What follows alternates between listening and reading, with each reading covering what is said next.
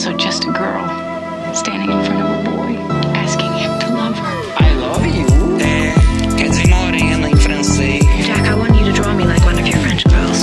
What about us? We'll always have Paris. Hello, stranger. Olá pessoal, tudo bem com vocês? Eu sou o Thiago Maia. E eu sou a Larissa Maia. Hoje eu e a Lara estamos aqui com um convidado nosso queridíssimo, que a gente não, não deixa ficar muito tempo sem participar conosco. Gostamos sempre muito da presença dele virtualmente. Estou falando do Felipe Furtado. Tudo bem, Felipe? Dê um alô aí para os nossos ouvintes. É, alô a todos os, os, ouvintes aí de vocês. Assim, prazer, como sempre, estar aqui e poder conversar com vocês mais uma vez. Acabou ficando como se fosse um próximo episódio, que nós fizemos um, um capítulo anterior sobre cinema novo, agora estamos fazendo um capítulo posterior sobre cinema marginal, como se a gente estivesse pensando aí na temporalidade. Foi, foi relativamente acidental, mas a gente tá, tem falado mais de cinema brasileiro. Felipe, pessoa melhor que ninguém assim, para a gente falar de, desse movimento de cinema marginal que é, é tão querido aí da, da cinefilia e tal, mas nem sempre é fácil falar de cinema marginal, né? Principalmente quando, enfim, a gente coloca uma perspectiva, um público maior, né? É, mas queria saber de, de ti, assim, Felipe, como é que você entrou, assim, eu imagino que há alguns anos já, assim, você que pegou aí a fase dos cineclubes aí dos, dos anos 2000 e tudo mais assim. Como é que foi para você entrar nesse cinema, entre aspas, diferente, entre aspas, que menos canônico na perspectiva do cinema brasileiro, mas que hoje em dia é até bem enaltecido. Nossa bolha no Twitter toda gosta de cinema marginal, né? É, aí, isso para mim é meio difícil, porque muito tempo atrás as coisas vão se misturando um pouco. E aquela coisa, quando eu era moleque e comecei a ter interesse por cinema brasileiro, você geralmente sempre escutava quando você falava de cinema brasileiro é, mais clássico dos filmes da cinema novo, né? E assim, não, não ouvia falar muito do, do, cinema marginal, mas assim, eu assisti e gostei muito do, dos filmes do, do Mojica e li que os filmes do Mojica podiam ser chamados como parte do cinema marginal e dali, pouco depois, eu assistia os primeiros longas do Rogério Ganzella. Então foi um processo meio misturado, assistir algumas coisas e ler a respeito, né? Assim, eu acho que eu, é que eu entrei de cabeça mais mesmo quando eu me mudei para São Paulo em 2000, que foi quando eu, eu li pela primeira vez o Cinema de Invenção, né, o livro do Jairo Ferreira. E assim, eu li o Cinema de Invenção, achei incrível, e o Jairo falava de muitos desses, desses filmes, e ele era. conhecia, era amigo de muitos realizadores, o tom do livro é um pouco um tom de crônica em primeira pessoa, né? variando entre observações críticas e é, uma descrição mais afetuosa ali do meio, e aquilo tudo me impressionou bastante, me interessou muito. Então foi quando eu realmente comecei a ver as coisas é, comecei, comecei a ir atrás dos filmes em si, né? Então, esse período 2000, 2001, mais ou menos, eu assisti boa parte dos filmes que é, a gente tem hoje em dia como clássicos né, do, do cinema marginal. Por essa época também o CCBB fez uma retrospectiva sobre cinema, margi cinema marginal aqui em São Paulo, né, que, e no Rio também, que chamava Cinema Marginal e Suas Fronteiras bem ampla. O catálogo dela até hoje existe online, né? Foi organizada pelo Eugênio Pulpo. E assim, foi na época que eu comecei a ler a Contracampo também, que tinha um interesse muito grande, e logo depois eu comecei a escrever da revista. Então foi meio que uma soma disso. Então foi uma mistura de encontrando os filmes aos poucos, indo meio que no, nos canones mais óbvios, né? Viu Mojica, viu Sganzella, viu Carlão, viu, comecei a ver os filmes do Bressani, Aí você ia vendo isso e ia descobrindo os filmes, assistiu Bang Bang. Então foi, foi meio que sendo um processo assim. E aí, num período, sei lá, entre 99 e 2003, mais ou menos, eu devo ter assistido a maior parte dos filmes que geralmente são lá os filmes de cabeceira do cinema marginal, né? E foi um processo muito enriquecedor para mim na época. E eu acho que isso marca também um certo ponto geracional, talvez, porque eu acho que é na minha geração quando as pessoas realmente começaram a abraçar mais esses filmes, né?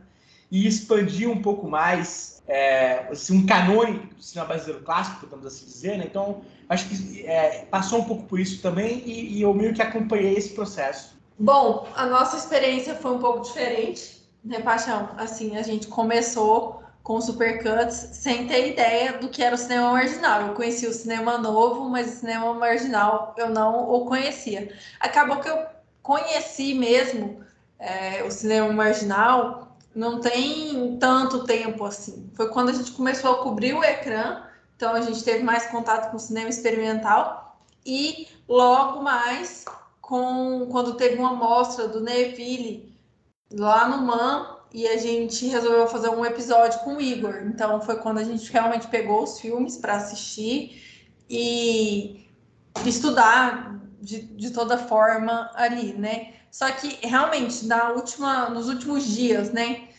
a gente tem mergulhado nesse universo ali do cinema novo e aí ele segue, né, para o cinema marginal é, no recorte temporal ali do final da década de 60 e 70 e aí passando por, por todos os diretores e também entendendo o que era o país, o Brasil naquela época, né? Que eu acho que é, tanto o cinema novo quanto o cinema marginal, eles não podem ser deslocados de forma alguma do tempo e espaço. São movimentos que é, são muito brasileiros e estão muito abraçados com a situação social e econômica e política do país da época que eles estavam inseridos. Então, acho que esse preâmbulo ele é importante para quando a gente for discutir os filmes e é importante até para quem for assistir os filmes, porque eu acho que quem chega muito de paraquedas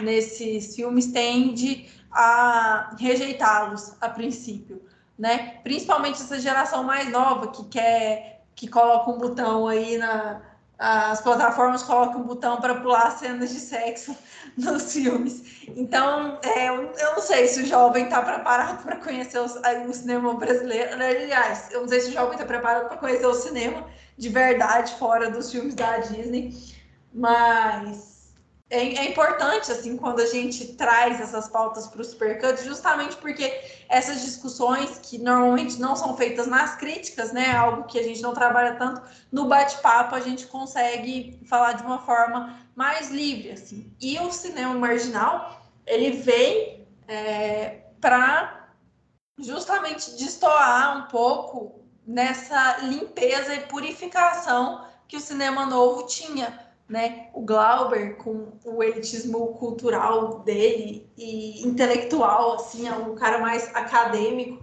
Então, ele limpava um pouco os filmes. A pobreza era, ela era retratada de uma forma bem teatral. E essa parte erótica, grotesca, é, do Brasil mesmo e dos comportamentos sociais, ela ficava um pouco de fora dessas histórias, né? por mais que em terra em transe a gente tenha surubas organizadas, ainda assim são surubas limpas e organizadas. Né? Quando a gente vai assistir um filme do cinema marginal, de fato, quando a gente vai para o Esgranzela, a gente vê o abismo que existe ali e até é uma crítica em cima da crítica, né? Então, acho que a, a minha introdução foi essa. E para você, Paixão? Talvez o, o Felipe possa até, entre aspas, rir da gente, mas a gente viu, é, foi, foi, muito legal quando nós a gente estava em Três Sanchos e do nada alguém vazou o Memórias de um Estrangulador de Loiras, do Júlio Bressani. Alguém vazou, colocou lá no YouTube e tal. Um belo dia assim, nada estava acontecendo e o filme do Júlio Bressani no YouTube é, acho que a gente tem que explicar para nossa audiência. Três Ranchos é tipo uma microcidade do interior. Nós já estamos no interior, nós já somos caipiras. Eu ainda conversei com o Felipe Leão sobre isso. Eu falei, Felipe, eu não estou entendendo nada de certo, é porque eu sou caipira, eu não sou carioca. Então, essa realidade é muito diferente da minha. E aí a gente estava lá no auge da caipirice, quando foi o primeiro filme do cinema marginal que a gente assistiu, que foi Memória de um Estrangulador de Loiras né? E, por incrível que pareça, é o nosso favorito de todo o movimento. Acho que pelo choque em si, da, da primeira vista, né, do conhecimento, ali do filme, mas É, é, de fato, é, a gente viu muita coisa nessa mostra do Man, a gente viu, é, enfim, Bang Bang, É, a gente viu muito, muito do Neville desse período, um pouco de Tomate, né? É, agora a gente deu uma entrada mais em Sganzella, pra- em preparação pro, pro episódio, né? É, e no geral, assim, essa, esse contraste era muito o que mais me chama a atenção no cinema, nesse movimento, né? É, vindo de um cinema novo que já era, já era uma, uma época que, enfim, os cineastas queriam politizar as citações e tudo, e me, me, me chamou a atenção assim como eu não, eu não vejo isso acontecendo de uma for- forma nenhuma hoje, assim, era, é, o cinema brasileiro passou aí, na verdade, uns 10, uns bons 10 anos para mais, é, fazendo filmes que era para eles, tipo assim, não, eu quero fazer um filme para eu ser censurado mesmo, para não passar e eu vou, enfim, o, os Ganzella e o Bressani levaram, foram exilados, levando o filme, é, o rolo de cinema debaixo do braço, assim mesmo, e os filmes só sobreviveram porque chegaram lá fora e, e conseguiram manter os filmes, né? É, e me chamou muita atenção como, para além de, de tanta coisa do cinema, da história do cinema mundial, é, seria muito difícil de, de replicar hoje em dia, né? E isso em específico me, me chamou muita atenção, assim, né? Tipo, o cine, o, os, esses diretores faziam filmes para serem censurados, os diretores foram exilados mesmo e eles ainda tiveram essa coragem, é coragem, né? Para fazer os filmes e, e, enfim, mesmo que se, a divulgação ainda era meio assim, né? Eu acho isso tudo muito interessante, porque se você coloca no contexto algumas coisas, né? Primeira coisa, né? Esse certo aspecto é, invisível do cinema marginal, né? Porque isso meio que existiu e, e segue até hoje. Você mencionou que um dos primeiros filmes que você viu foi o Mang Bang, né? Dessa mostra do, do Man. E assim, para mim é o caso meio contrário. O Mang Bang é um dos últimos filmes que eu vi, porque eu só assisti agora também. Porque o Mang Bang era basicamente um filme fantasma. E não é só isso, tem vários filmes ligados ao cinema marginal que sempre tiveram um pouco esse status, né, de serem filmes que meio que eh, que não existem, né, assim. O, o próprio Memórias do Estrangulador de Loiras, eu assisti porque lá por 2003, 2004, não tenho certeza, eh, organizaram uma retrospectiva bem ampla do, do Júlio Bressani no Cinesesc aqui em São Paulo, e o filme passou, e eu vi na época e achei incrível. Mas eu conversava com as pessoas e quem não tinha visto o filme nessas sessões, durante muitos anos nem assistia. porque O filme passou. É, quando ele passou nessas sessões, ele estava há muito tempo sem ser visto. E depois disso, ele voltou a passar por muitos e muitos anos que ele praticamente não era exibido. Ele passava uma vez ou outra, escondido aqui e ali. Aí, quando o Bressani fez o Beduíno, é, que foi lançado em 2016, né? O Beduíno, ele usa algumas cenas né, do, do Memórias do Estrangulador que ele reinsere no filme. E nessa época, o, o Bressani ele conseguiu né, fazer um, um restauro né, e uma digitalização né, do, do, do Memórias do Estrangulador. Aí passou a ter uma cópia nova. Eu lembro que eu assisti essa cópia nova numa retrospectiva que rolou em 2019 no Olhar de Cinema em Curitiba, que era justamente uma mostra que lidava com filmes de cineastas brasileiros exilados, né? Vários filmes que foram feitos fora do Brasil de cineastas brasileiros. E aí, aí no começo da pandemia, vazaram essa cópia online. E agora ele está mais ou menos tranquilo de assistir. Mas assim, durante muito tempo era um filme difícil. Tem vários filmes assim do cinema marginal que tem esse status. Quando o André Tonati fez o Serra Desordem, né?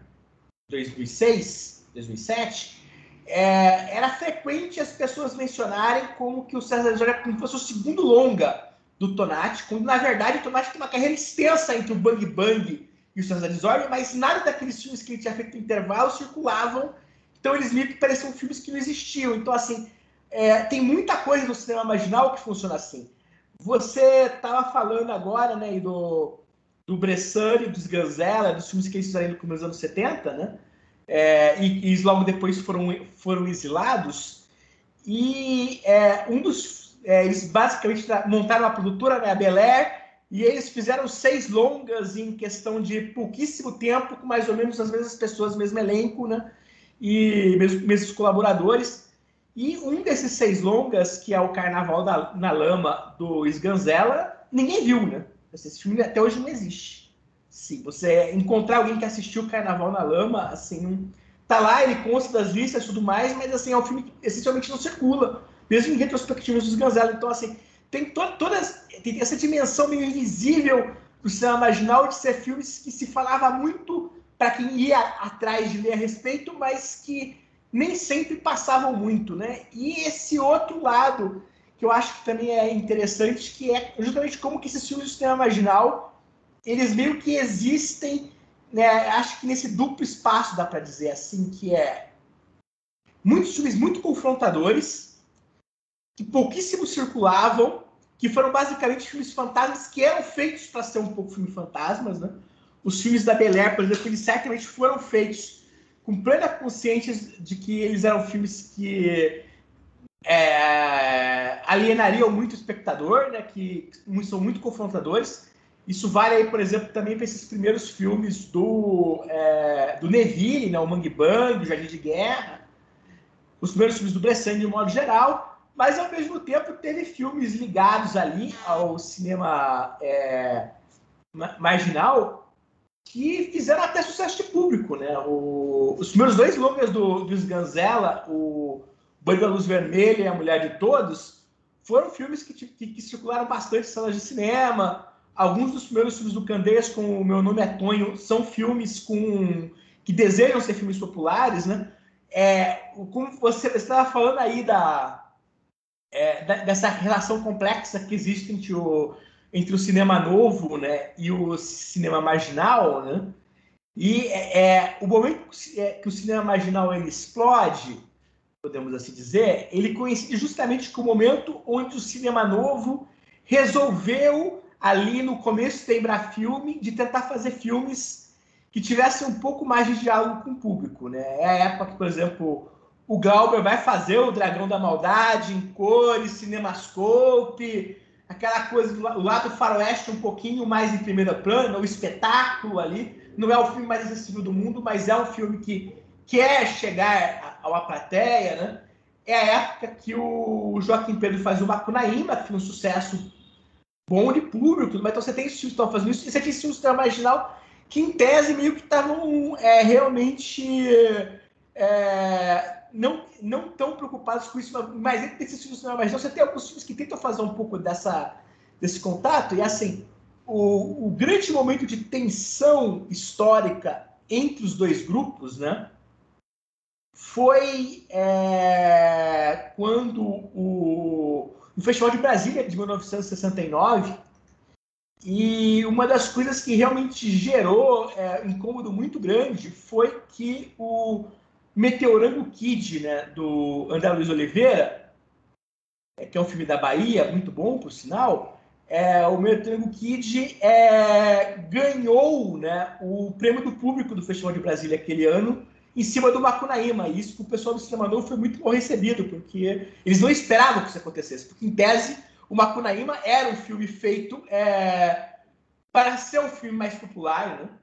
E na hora H, não, na votação do público, deram o prêmio para o filme que supostamente não era nada disso, mas que era um filme jovem, que tentava é, dialogar com várias coisas também. Né? Assim, eu acho que, inclusive, isso tem, tem uma questão que é interessante, que é o cinema marginal, de certa forma, ele faz para o cinema né, é, brasileiro, na época, algo que é muito próximo do que o tropicalismo está fazendo na música. Né? E algumas das brigas que você vai ter críticas na época entre partidários do cinema marginal e partidários do cinema novo e entre os realizadores em si, eles são próximos de algumas das brigas que você vai ter envolvendo o, o tropicalismo nessa época na música também. Se você for ver o Glauber falando dos filmes do cinema marginal naquele momento, não é muito diferente de, por exemplo, o Geraldo Vandré falando do Caetano.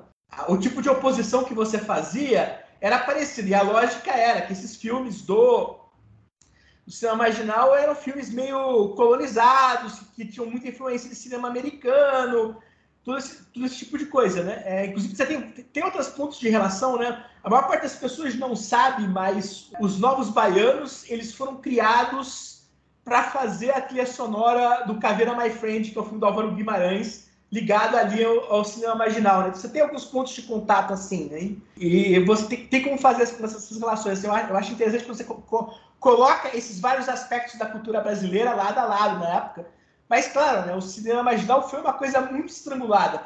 A maior parte dos filmes circulou muito pouco e vai demorar muito para circular. E eles, e eles vão ser filmes que causam muito incômodo, né? É, você estava falando, você tinha mencionado Neville, né? E eu sempre me lembro que quando eu comecei a me interessar por cinema, ali nos anos 90, é, o Neville era basicamente um dos maiores párias do cinema brasileiro. Né? Você não encontrava ninguém que tivesse uma palavra positiva sobre o Neville, ali nos anos 90, começo dos anos 2000. Assim, é realmente aquela figura, se você mencionava o Neville, era a ideia do cinema brasileiro ruim. E aqui, aí, com o passar do tempo, você vai vendo como que a figura do Neville vai sendo recuperada. E por isso passa, inclusive, o fato de que você começa a assistir mais os filmes do começo da carreira do Neville, né, o Mangue Bang, do Jardim de Guerra, e você começa a colocar os filmes da, do final dos anos 70 e começo dos anos 80, ali, o, A Dama do Lotação, Os Sete Gatinhos, num contexto mais amplo deles, não só como filmes populares, mas filmes, filmes populares que vêm ali do cinema marginal. Né? Eu acho que essas coisas realmente começam a acontecer e você começa a olhar para o Neville com, com, com outro olhar. Né? Então, assim, eu acho que o cinema marginal acaba passando muito por, por esse tipo de, de oposição, assim, né? E, e acaba e foi uma coisa que durante muito tempo ficou muito engasgada e foi aos poucos sendo recuperada. É isso que você falou do tropicalismo, né, Felipe? Eu acho que tinham outras influências do que estava chegando para o Brasil na época.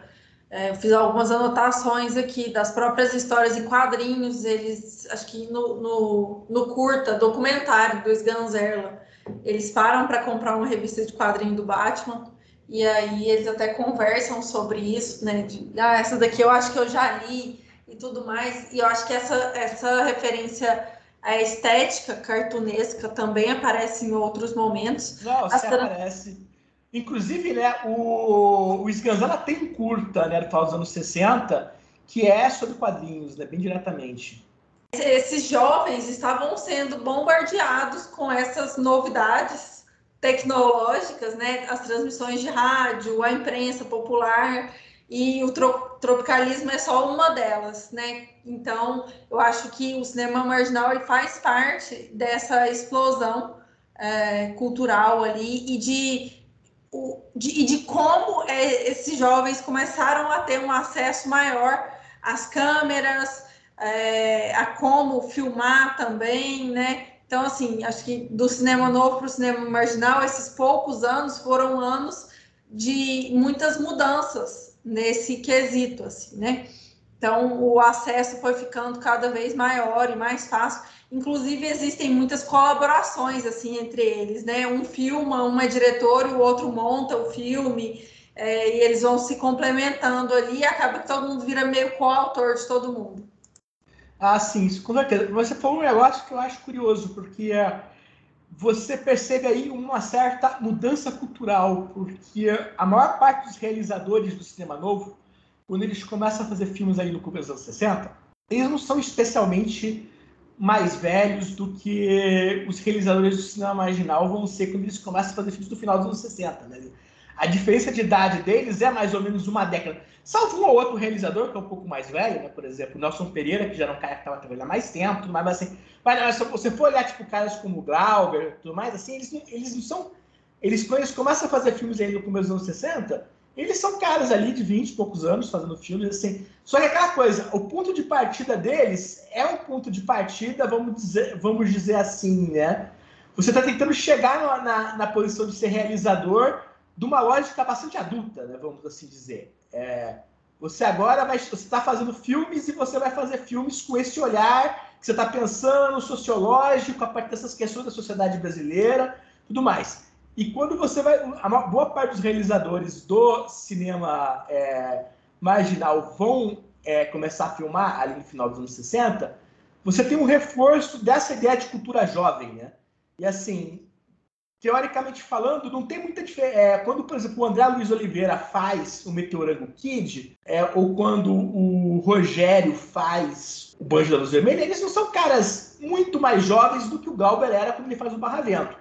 Mas, assim, a perspectiva dele, eles partem para esses filmes com uma perspectiva de nós somos jovens realizadores, nós estamos ligados ao universo de cultura jovem, com questões da juventude brasileira. Assim, eu acho que essa perspectiva ela, faz ela está embutida no processo, vamos dizer assim, de uma maneira mais direta. E eu acho que isso é uma questão realmente cultural dos anos 60, da passagem dos anos 60, vamos assim dizer, né?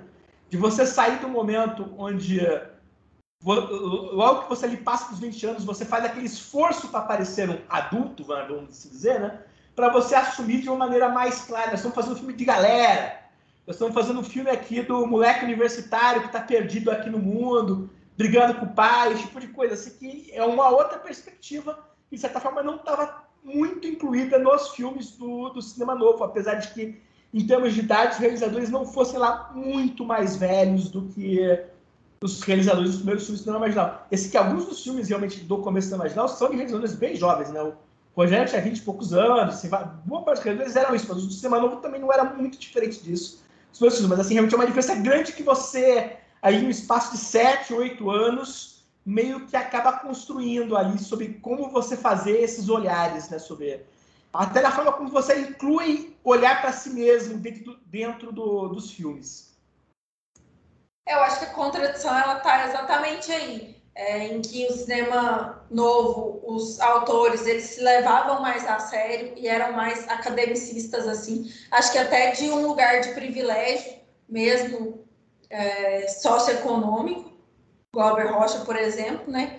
E a diferença para o cinema marginal é mais ou menos essa, assim. Acho que eles assumiam mais o lugar de jovem, fudido e é, matando no peito, né? Inclusive, como eles se unem para fazer esse cinema, acho que tem muito. Tem, coletividade. Tem muita coletividade, né? Não que no, no o Glauber não tivesse essa coletividade. É, eu ia falar, no cinema que... novo também existia bastante coletividade.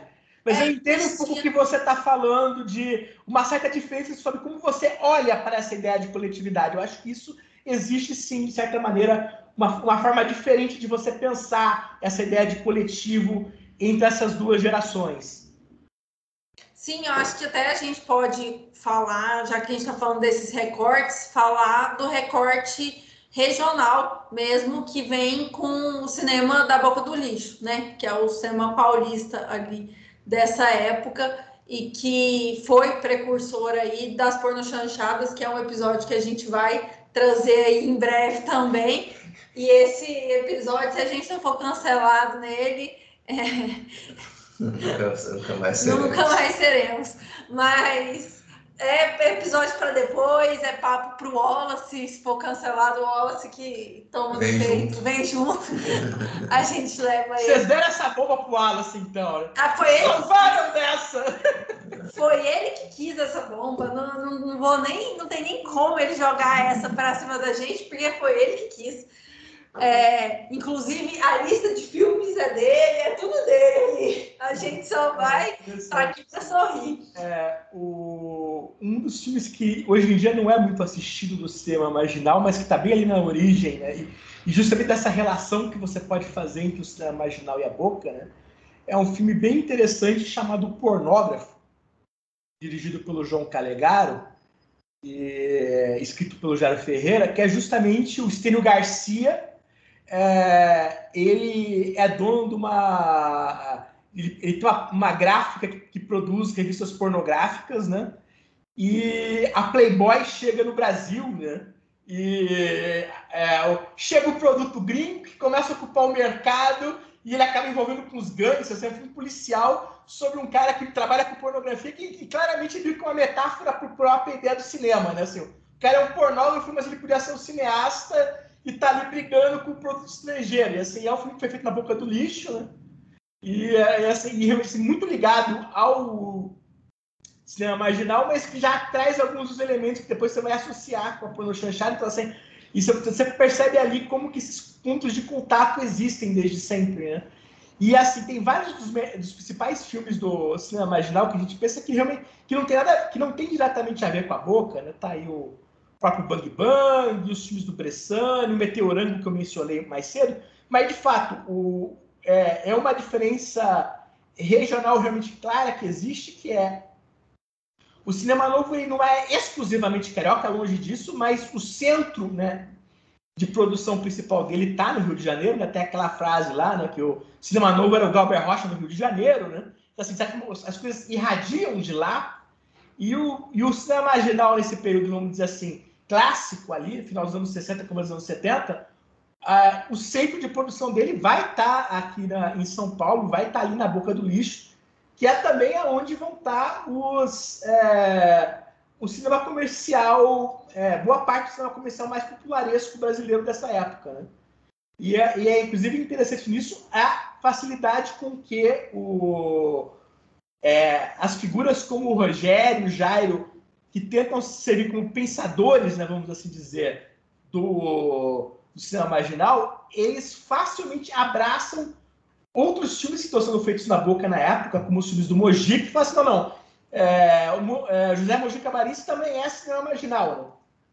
Você vai assistir, por exemplo, o Despertar da Besta, e naquelas cenas em que, que serve para meio que organizar a narrativa do filme, onde é, o cara está sendo lá julgado por uma bancada, né?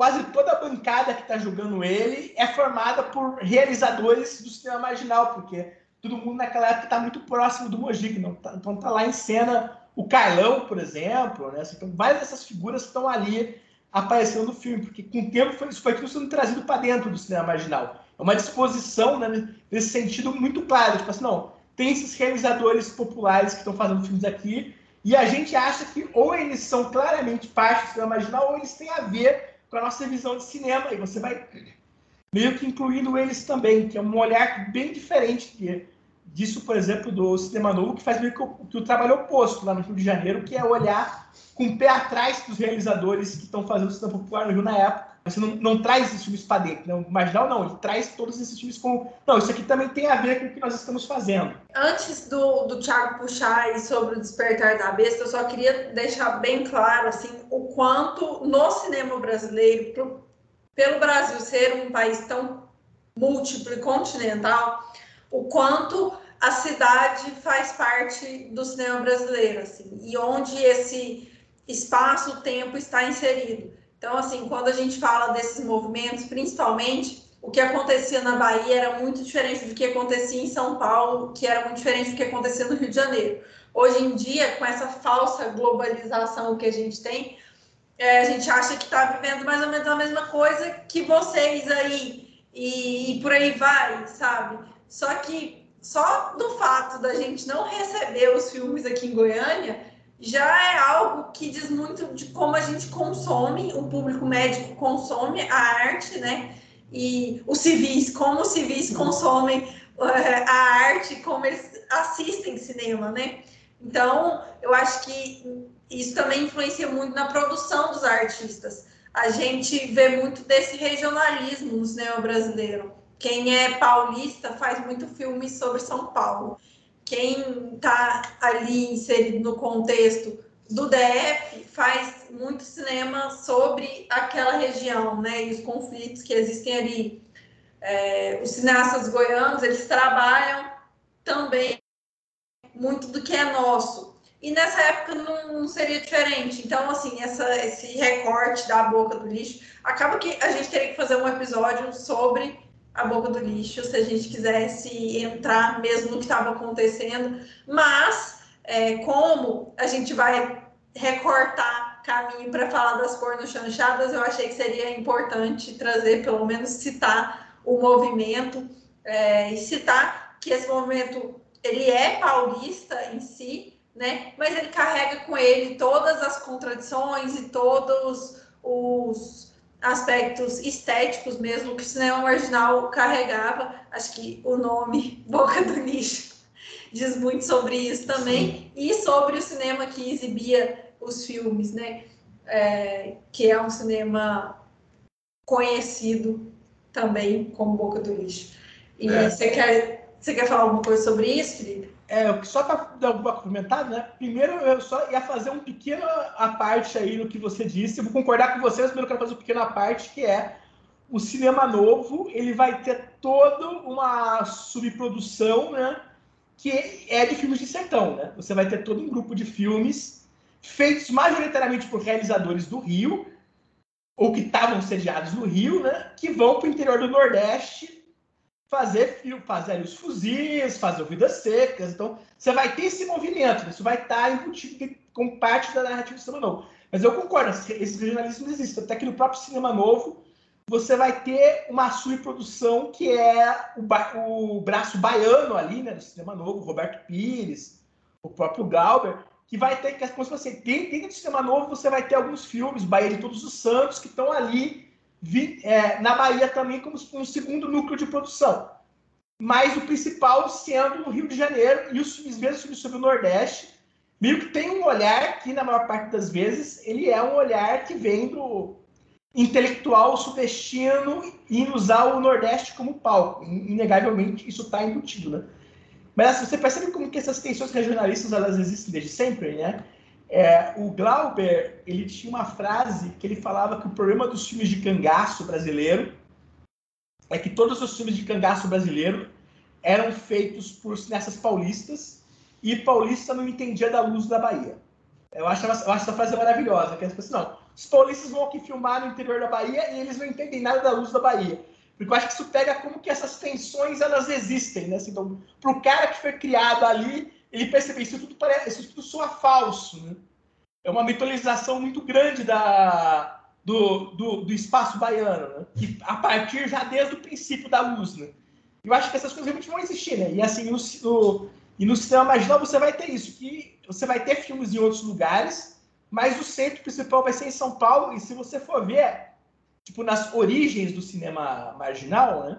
Essa ideia da cidade, ela é uma ideia muito forte mesmo, porque ela vai estar tipo, bem realmente nos primeiros filmes ali que a gente pensa como filmes do cinema marginal, o A Margem, o Banho da Luz Vermelha, são filmes de São Paulo, né? Uma forma muito declaradamente assim, são, são filmes sobre São Paulo, no qual que se, pre, que se é, pensam como é, viagens pela cidade de maneira muito clara, muito, muito explícita. Né? Então, assim, você realmente tem a cidade como palco desde esses, desses filmes. Eu acho que isso acaba indo em alguns outros filmes também do movimento. Então, eu acho que isso é algo que realmente... É, essa ideia da cidade e, do, e, e, e de como São Paulo é, é vista no cinema é algo que é bem central, de fato, para vários desses filmes. É, essa questão da, das cidades é, chama, de fato, muita atenção. É, e, e, de fato, assim, eu só puxando um filme que nós assistimos recentemente, foi o Despertar, da Besta, do Mojica, né? E por algum motivo eu, até um, um entre aspas, erro meu pessoal, eu não costumava muito associar o Mojica a essa escola de cinema marginal, né? Eu, eu minha cabeça ia mais para o Tonati, para o Neville, para o Zanderla, enfim, Bressani, né? É, e é um, é um filme que eu, eu, até destaco aqui, porque ele é um filme que chama muita atenção, né? O, o Mojica, pelo, pelo terror e tal, ele é muito associado, enfim, a esse gênero e tal, a gente pensa nele como mais um cineasta de gênero, mas eu entendo como ele pegou carona nesse cinema marginal, porque é, eu, eu enxergo assim, um grande mérito do cinema, do Mojica, ter esse, assim, saber trazer o gênero, a coisa do, do, terror e tal, que, enfim, hoje se associa muito a Hollywood, mas não era forte apenas em Hollywood até os anos 60, né?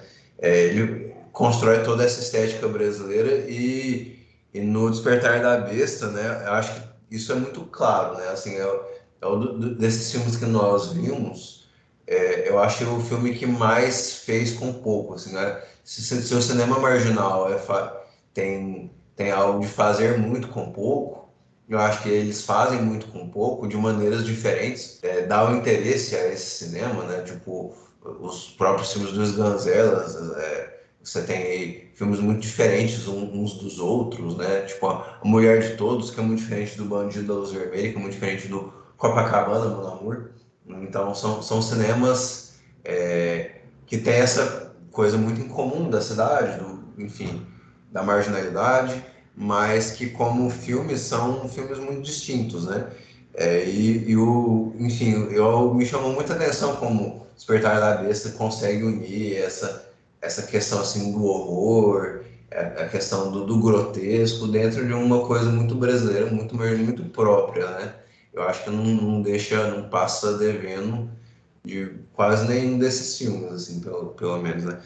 É, mas te perguntar aí, é, Felipe, até mais um, um, pouco no âmbito meio pessoal, assim, é, o cinema novo, a gente acabou no nosso episódio, para quem ouviu, a gente falou muito do Glauber, né? Foi meio inevitável, assim, né? Acho que a maioria das pessoas pensa no Luiz Gazella como esse nome, esse diretor aí imediato e mais famoso do cinema marginal. Você tem algum filme ou, ou, ou diretor aí, assim, favorito que mais te cativa é, emocionalmente, alguma coisa é, assim? É, assim, né? O Luiz Ganzella, ele meio que ocupa um espaço parecido com o Glauber, no, no cinema marginal pelo mesmo motivo né, que o Glauber ocupava no cinema novo, que é ele é o cara que meio que ele era crítico de cinema antes de ser é, realizador, né? E assim, o Luiz Gonzalo ele meio que faz um esforço teórico, né? Assim, ele é o cara que um pouco que explicita bastante essas coisas, né? Ele tenta fazer puxar para ele o papel de organizar um pensamento sobre os filmes, né? Então, a partir disso, eu acho que você acaba tendo que naturalmente um fenômeno de pensar o cinema marginal a partir da figura dele, como a gente faz com o cinema novo a partir do Glauber, o Glauber também fez isso, né? Ele era o cara que escrevia os manifestos, o cara que escrevia sobre os filmes, que dava as entrevistas elaboradas, né? Então, na hora que você faz isso, meio que a pessoa meio que acaba servindo mesmo como farol organizador, mesmo que talvez, sei lá, você prefiro os filmes do Sarraceni ou do Nelson, né? Ou, então acho que no, no cinema marginal acontece um pouco isso também, né? Se você perguntar para mim, né? Eu, eu, quando eu penso no cinema marginal, eu penso primeiro nos filmes do Oswaldo Candeias, em termos totais, assim, acho que é o primeiro nome que me vem à mente é o Oswaldo Candeias. E, é, para além do, do Oswaldo, com um filme específico, é, eu geralmente penso no Bang Bang, do André Tonati, que é um dos meus filmes favoritos. Então, acho que são as minhas primeiras referências ali, o Oswaldo e o Bang Bang. Mas aí junto vem várias outras referências que, que eu acho muito fortes, o Perdidos e Malditos, do Geraldo Veloso, o Meteorango Kid, do, que eu já mencionei aqui mais de uma vez, né? Os filmes do, do Rogério, sobretudo os que ele fez ali nessa fase, né? o, os dois filmes que ele faz na boca, né? O, o Bandido e o A Mulher de Todos, né? E, e os filmes que ele vai fazer com o Júlio Bressan na Bel Air, né? Ali, né? O Sem essa Aranha e, e o Copacabana Mon Amour, né? São dois filmes que eu acho incríveis. E os filmes do Bressan dessa época também, que são todos filmes muito marcantes. Eu acho que são, são as coisas que, de uma geral, eu mais penso, inclusive, porque eu realmente tendo a pensar o, cinema marginal muito por esse recorte histórico deste período. E esses são muitos filmes que eu descobri de fato assistindo quando eu primeiro encontrei o, o, o movimento, né? E tem algumas outras coisas que eu fui vendo ao, ao, longo dos anos depois, né? E o outro nome que eu também sempre associo muito diretamente, voltando ao que eu estava falando sobre o Rogério, é o Jairo Ferreira, que também eram críticos, como eu mencionei aqui no começo do, do, do episódio de hoje, o Jair escreveu o principal livro né, sobre o cinema marginal, que chama Cinema de Invenção, e ele fez né, o, a crônica diária do, do movimento numa coluna num, num jornal de, da comunidade japonesa aqui em São Paulo, chamado São Paulo Shimbun, onde ele escrevia regularmente sobre os filmes. Né? Então, é, ele meio que fez esse processo de acompanhar é, o, o, o, movimento no dia a dia. Né? Ele colaborou com muitos filmes e ele tem uma produção muito interessante de filmes feitos majoritariamente em Super 8, né? Em média, curto-metragem ali nos anos 70 como nos anos 80, que, eu, que realmente eu gosto demais da conta. é, principalmente um média que ele fez no Festival de Brasília no final dos anos 70, chamado Horror para Seu Hotel, né, que é, o festival estava fazendo uma, uma retrospectiva de cinema de horror e ele meio que, que, que pega uma tentativa do Rogério Ganzara de entrevistar o, o Mojica e meio que transforma numa metáfora do que seria o horror no cinema brasileiro, com uma, realmente uma força experimental, né? Muito legal, esse filme é 40 e poucos minutos, eu acho que vale muito a pena ver. E o outro filme dele, de cerca de uma hora de duração, né, que é o Vampiro da Cinemateca, que é uma espécie de filme diário. Eu acho que esses filmes também são filmes que são muito marcantes para mim, né, quando eu penso no, numa ideia de cinema marginal. E também muito o Carlão, mas eu sempre falo assim, que o Carlão, é, ele é um cara que a gente associa ao cinema marginal, mas os melhores filmes dele realmente são todos feitos muitos anos depois, né? Ele é meio muito mais um reflexo daqueles anos do que o cara que, cuja produção principal aconteceu naquele momento. É sempre importante para a gente assim lembrar para o público, assim colocar os nossos ouvintes assim colocar essa questão que é, por mais que, enfim, Glauber e companhia sejam muito associados ao cinema novo, eles tiveram carreira, acho que talvez mais o, o Nelson né, do que o Glauber, possivelmente, né? O Glauber ainda é quase que excessivamente associado ao cinema novo, mas tem um motivo nele. Né? Se exilou e tal, fez menos filmes logo em diante, né? Mas, e o Nelson continuando fazendo filmes, né? Mas esses cineastas se exilaram, etc e tal. E, enfim, alguns estão é, tão vivos aí, né? Não, não, não só vivos no, no, no, no sentido de estarem é, bem queridos e bem falados pelos cinéfilos, como realmente vivos e fazendo filmes, né? O, Bre o Bressani e o Neville, principalmente, né? O, o, o, o Tonati, ele morreu tem pouco tempo, eu, eu tô... É uma pergunta sincera aqui. É, o Tonati faleceu alguns anos atrás. É, e, e, o Neville, assim, até, até tinha... Rolou no, no, no Twitter um, burburinho de que ele escalaria o Fiuk para fazer o o próximo filme dele, né? É, e você vê assim, as entrevistas do, do Neville, já, nós já fizemos um episódio sobre o Neville. É, ele é um cara meio jovem mesmo, assim, tem 70 e tantos anos, 80 anos, não, não sei a idade certinho dele. É um cara meio jovem de, de pensamento, assim, ele ainda pensa o cinema e é, tal. Ele, ele, tem, ele tem, pelo menos, sempre esse desejo, né, de estar tá ali em contato e tudo mais. Mas, realmente, tem alguns caras que estão aí estão aí tentando fazer filme ainda, né? Você, você, o Bressani lançou um e está com outro pronto. Né? E, por exemplo, no cinema novo, né? O Rui Guerra está finalizando um filme agora também aí. Ele bateu nos 90 anos de idade, mas está trabalhando até hoje. Né? Você precisa ter algumas figuras dessas que, é, que seguem trabalhando, né? a carreira. É, é, a gente pensa muito eles associados aos anos 60, anos 70, mas cuja carreira é realmente mais ampla, né? Assim. É uma admissão de culpa nossa, né? Porque o Signo do Caos, o último filme do, do Zanzerla, passou no, na, na Mostra do Manha. Eu, se não me engano, foi o único filme que nós não vimos, né? A gente estava meio corrido na, na semana e tal, e nós nos descuidamos e não assistimos, né? Mas é, eu, eu acho muito, muito pertinente, assim mesmo, como o movimento existiu e eu acho que deu origem a todas essas carreiras e tal. É, a gente pode falar também do Carlão, que você teve aqui conosco para a gente falar de filme Demência, né? É, apesar de que o Carlão, a maioria dos filmes mais famosos do Carlão foi no, nos anos 80, né? É, mas ele está ali sempre participando, sempre fazendo tudo na rodas de conversa, fazendo é, fazendo cenas em filmes, pontas em filmes, produção em filmes, né?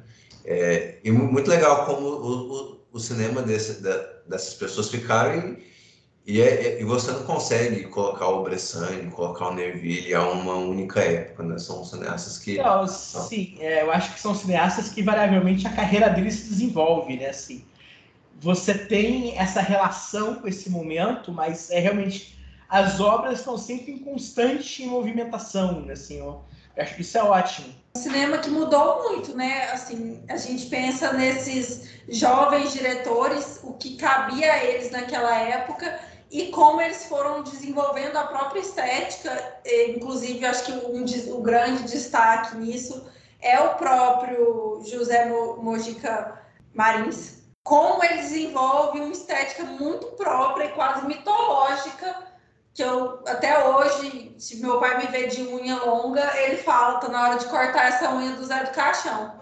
Então, assim, é algo que existe culturalmente, virou uma lenda, né? Assim, é um nome que meu pai não é nada cinéfilo, assim, né? Perto do que a gente é e se perguntar meu pai se conhece cinema marginal, ele vai rir da nossa cara. Mas assim, é, é um diretor que construiu uma estética muito grande e popular.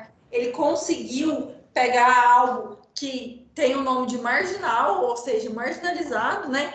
E conseguiu ser popular no programa do Gugu, sei lá, nos anos 90. Ele era uma persona brasileira, né? Então eu acho que é, isso é muito, é muito interessante, porque quando a gente falou de cinema novo, e aí me desculpem os ouvintes, mas não tem como desvincular esses movimentos, né? Porque fazem parte da história do cinema brasileiro. E a gente falou muito sobre a estética da fome, a estética do sonho e como isso ainda, principalmente da fome, isso ainda é muito presente, voltou no cinema de retomada, é muito presente ainda nas produções brasileiras no geral. E, e aqui no cinema marginal, a gente vê como esses filmes e essa forma de se pensar cinema também se reproduziu e se reproduz muito, eu acho que ali dentro das faculdades, né? Os curta-metragens de jovens aí, é o que a gente vê no ecrã hoje, que a gente brinca, fala, às vezes a gente vê um filme e fala, nossa, isso aqui é ecrã. Que é um tipo de filme, né? É um tipo de ver cinema, é um, é um, e é um tipo muito, não queria dizer jovem, mas é, é um, é um tipo muito vivaz ver cinema e de se aplicar cinema é assim, né? Você associa muito a ideia do cinema marginal a uma certa ideia de experimentação, né? Então eu acho que acaba sendo um negócio que realmente é, acaba tendo muito é, força para jovens que estão querendo fazer cinema, né? Então acho que é realmente uma coisa que pega muito, assim. Na minha época de faculdade, a gente via muito isso, tipo assim, muita molecada que descobriu os filmes e achava incríveis, que não eram os filmes mais acessíveis, né? E você meio que tinha um pouco realmente esse lugar e essa, esse espaço da imaginação né, da, das pessoas. E realmente acho que são filmes que às vezes trabalham essas ideias de forma muito consciente, né? uma certa mitologia do cinema que você meio que está abraçando. O Moji, que eu acho que isso acaba sendo muito central, né? mas eu acho que você vai vendo isso em outros filmes e outros realizadores. Né?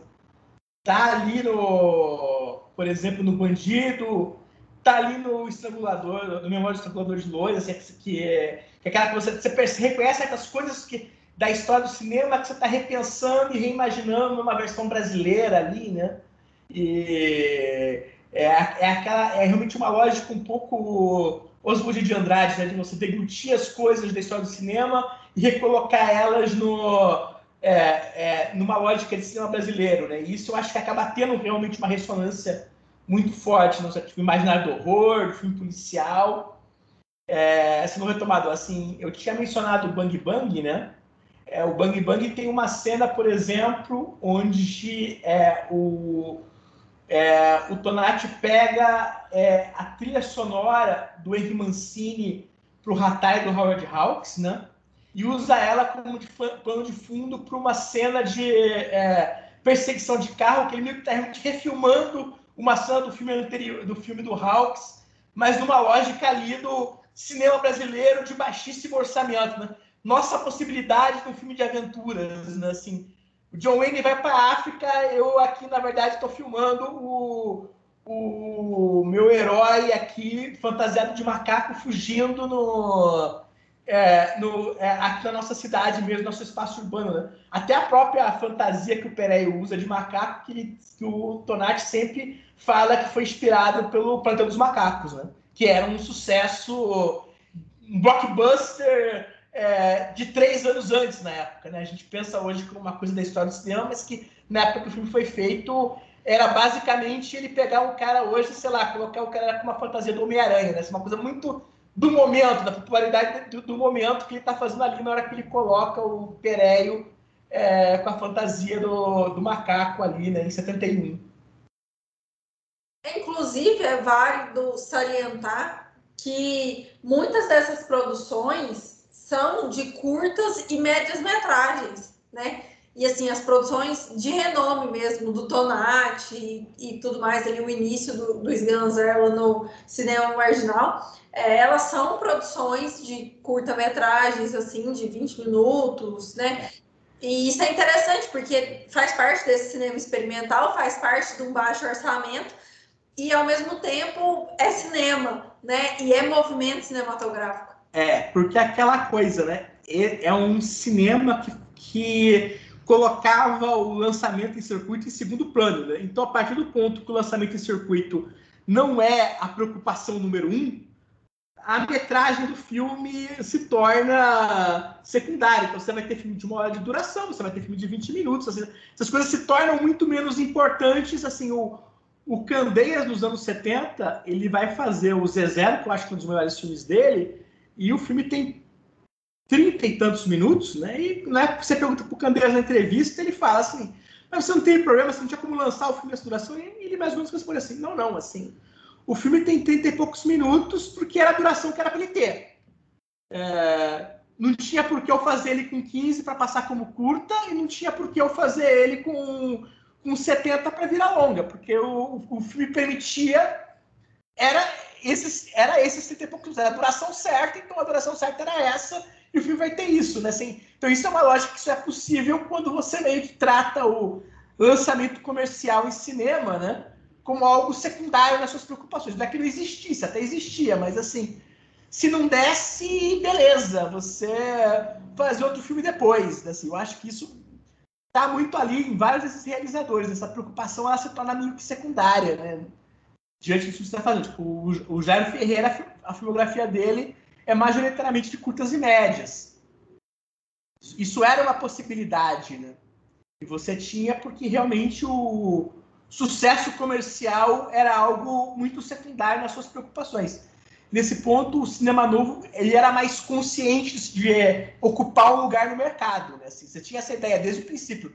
Os caras tinham é, um pé no marxismo, mas sempre foi numa loja. Né? A gente tem que tomar os meios de produção para o cinema industrial brasileiro fazer os filmes que a gente acha que tem que ser feitos, né?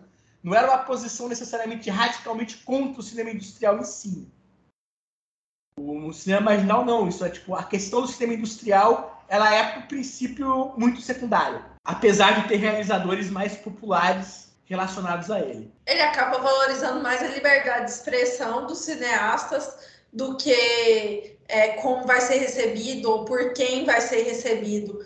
Porque é, falando livremente, né? A maioria desses cineastas não tinham expectativa nenhuma que esses filmes saíssem dos próprios cineclubes ou da própria bolha. É como se a gente estivesse fazendo filmes hoje para nossa bolha do, do Twitter ali, e sabendo que só eles assistiriam, entendeu? Então eu acho que é mais ou menos sobre isso, e aí ranquear mesmo o grau de importância da arte, né? E como ver essa arte do cinema. Você quer fazer alguma um, conclusão final, Felipe? Quer fazer, Thiago? É, assim, só para complementar né, isso que você estava falando, e pegando um pouco o que eu estava dizendo antes, né, os dois principais causas celebre das questões de distribuição e censura do cinema brasileiro no começo dos anos 70 foram justamente dois filmes do cinema marginal.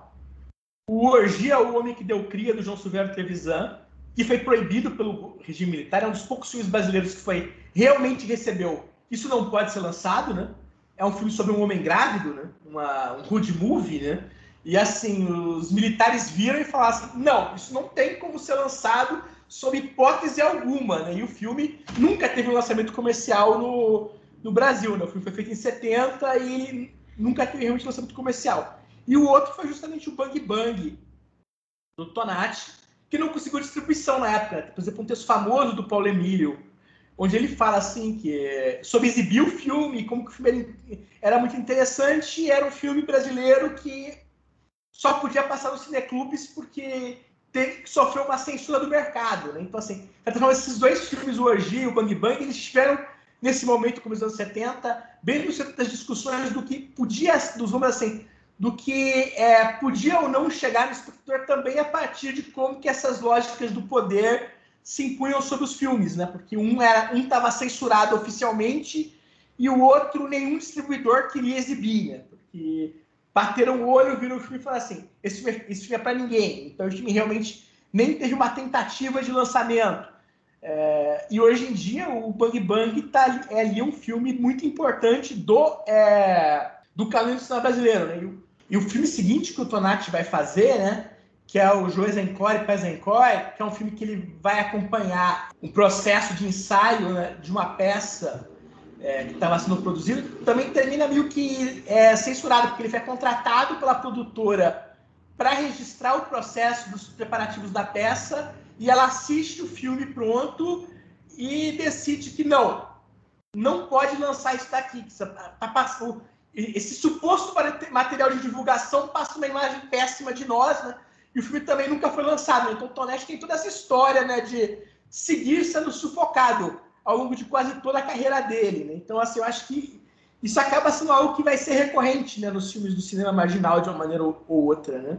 São filmes que, com muita frequência, só vão chegar a mais pessoas décadas depois. Não, é isso. Eu acho que falamos aí bastante sobre cinema marginal, falamos muito bem, especialmente você, Felipe.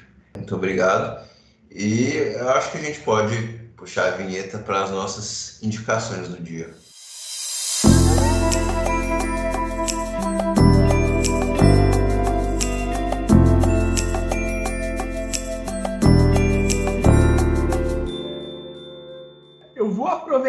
Né, um pouco a nossa temática de hoje né, e vou falar aqui, dar dica para os nossos ouvintes, que é o melhor streaming, né, para você assistir os filmes do cinema marginal se chama YouTube, né?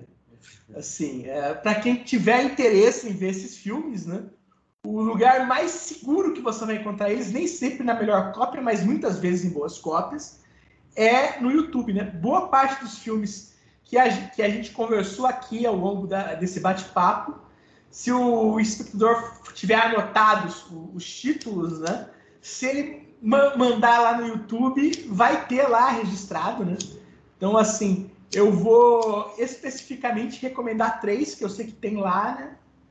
Que é o Vampiro da Cinemateca, do Jairo Ferreira, e o Meteorango Kid, do André Luiz Oliveira, e o Mulher de Todos, do Rogério Ganzella. Os três filmes estão no YouTube. Os três filmes são incríveis e eu acho que eles são muito diferentes uns dos outros e eu acho que te dão olhares bem diferentes do que podia ser a variedade dos filmes que se encaixam dentro dessa imagem que é do cinema marginal. Assim, eu acho que vale todos muito a pena conhecer. E eu acho que tipo, os três somados são menos de quatro horas, né? Então, assim, dá para fazer um programa triplo que nem é tão longo assim a partir do seu computador. Né? Então, eu acho que hoje a minha recomendação é essa, tipo, assistam filmes do cinema marginal no YouTube, porque lá tem uma biblioteca muito grande do cinema brasileiro que, que é de possível acesso. Eu vou indicar um filme que não está em nenhum streaming, porém ele pode ser é, alugado aí pela, pelo esquema de VOD da Apple, né? O filme é O Círculo Vermelho do Jean-Pierre Melville, um, um, filme francês de 1970. Vimos aí recentemente o filme. É, eu tenho, eu tive a sorte de, de adquirir esse box aí do, do Melville em, em DVD. Eu já vi muita coisa do Melville, mas ele, esse aqui, eu, eu acho que é meu filme favorito dele. Assim, eu, eu gostei muito. É, enfim, me, me lembrou um pouco o, o que assim o, Michael Michael Mann faria com o cinema dele assim esse essa ação estilizada porém é, enfim, muito bem estruturada muito bem coreografada né uma, uma ação num âmbito meio cerebral e artístico né é, me lembrou muito que o, o, Michael Mann faria e é um filme que eu achei muito muito legal muito, muito bom mesmo para quem gosta de cinema francês um cinema de um diretor francês seja, seja um pouquinho mais acessível, é, eu acho que vale muito a indicação. Esse é um filme, eu acho ele bem acessível, bem tranquilo, e acho ele muito bom. Então, fica aí a minha dica para o Círculo Vermelho do Jean-Pierre Melville. A minha dica vai ser um livro, que é um livro que está servindo aí para as nossas pesquisas. A maioria das coisas eu tenho deixado nas descrições e tudo mais, mas esse livro ainda não apareceu, que é a Odisseia do Cinema Brasileiro, da Atlântida à Cidade de Deus, Laurent Debois. E aí, queria deixar de dica para vocês, é um livro referencial aí nesses estudos, e, mas tem muita coisa, assim, se você jogar no Google Cinema Marginal PDF, vai aparecer uma galera aí jovem que está voltando a estudar o movimento, e tem muitas produções interessantes. Então, fica a dica aí para vocês. É, só aproveitando nesse sentido, né, só para dar uma última dica também, eu mencionei aqui no começo do, do, do episódio, né, como eu descobri isso na Marginal mais a fundo, e a mostra que eu mencionei que rolou no CCBB, né, o Cinema é, Marginal e Suas Fronteiras, o catálogo dela até hoje está online é, então, se vocês digitarem procurarem no, no YouTube, o catálogo publicado na época, ele está disponível, né? Até hoje online, e eu acho que tem muito material bem interessante nele. Felipe, muito obrigada mais uma vez. Vou te passar o microfone para você deixar as redes sociais aí, onde o pessoal pode te encontrar. É, onde o pessoal pode acompanhar, acompanhar o trabalho seu, o que, que você tem feito aí. É, então, né, gente, é, eu tô com uma revista nova, né, chamada Abismo, inclusive o nome dela é, é de um filme do Rogério Ganzella, tá dos anos 70, né? Então, para quem quiser procurar, né, é, aí online, é só dar o Google, que tá lá, né, Abismo, e eu tenho meu blog, né, o Anotações de Cinéfilo, e vocês sempre podem me encontrar aí nas redes sociais, né, é, o, sobretudo no Letterboxd, eu escrevo bem regularmente, né? É só me procurar que eu tô, que eu tô aí nesses espaços todos e estou sempre disponível aí, né? escrevendo bastante. Muito obrigada mais uma vez. Pessoal, queria agradecer a presença de todos aqui no Supercuts. Queria agradecer os números subindo, ou seja, vocês estão fazendo o papel de vocês de indicarem os Supercuts para mais amigos, familiares e cinéfilos no geral. Eu não sei se a gente se ama, se a gente se odeia. E quando um a pouco gente, dos dois. Um pouco dos dois. Quando a gente traz mais alguém para esse mundo, é a piada da piscina tá quentinha entra você também. Mas é isso, eu queria agradecer de verdade. Queria pedir para vocês, se vocês ainda não nos seguem no Spotify, vão lá, sigam a gente, que é muito importante ter esses números. Nas redes sociais também. E aí lá no Spotify tem uma opção de avaliar o Supercuts no geral. Então, eu queria pedir as cinco estrelas, mas se vocês acharem que a gente merece um pouco menos, tudo bem também. É, tudo bem. Oi. A gente prefere um, um, três estrelas do que não avaliar. Do que nenhuma estrela. Então, tá lá, por favor, façam isso por nós e continuem divulgando os episódios, compartilhando, comentando. Estamos mais presentes nas redes sociais, então arroba SuperCutsPod Estou respondendo dúvidas e sugestões por lá todos os dias. E é isso, até o próximo. É isso, pessoal. Tchau a todos e até a próxima.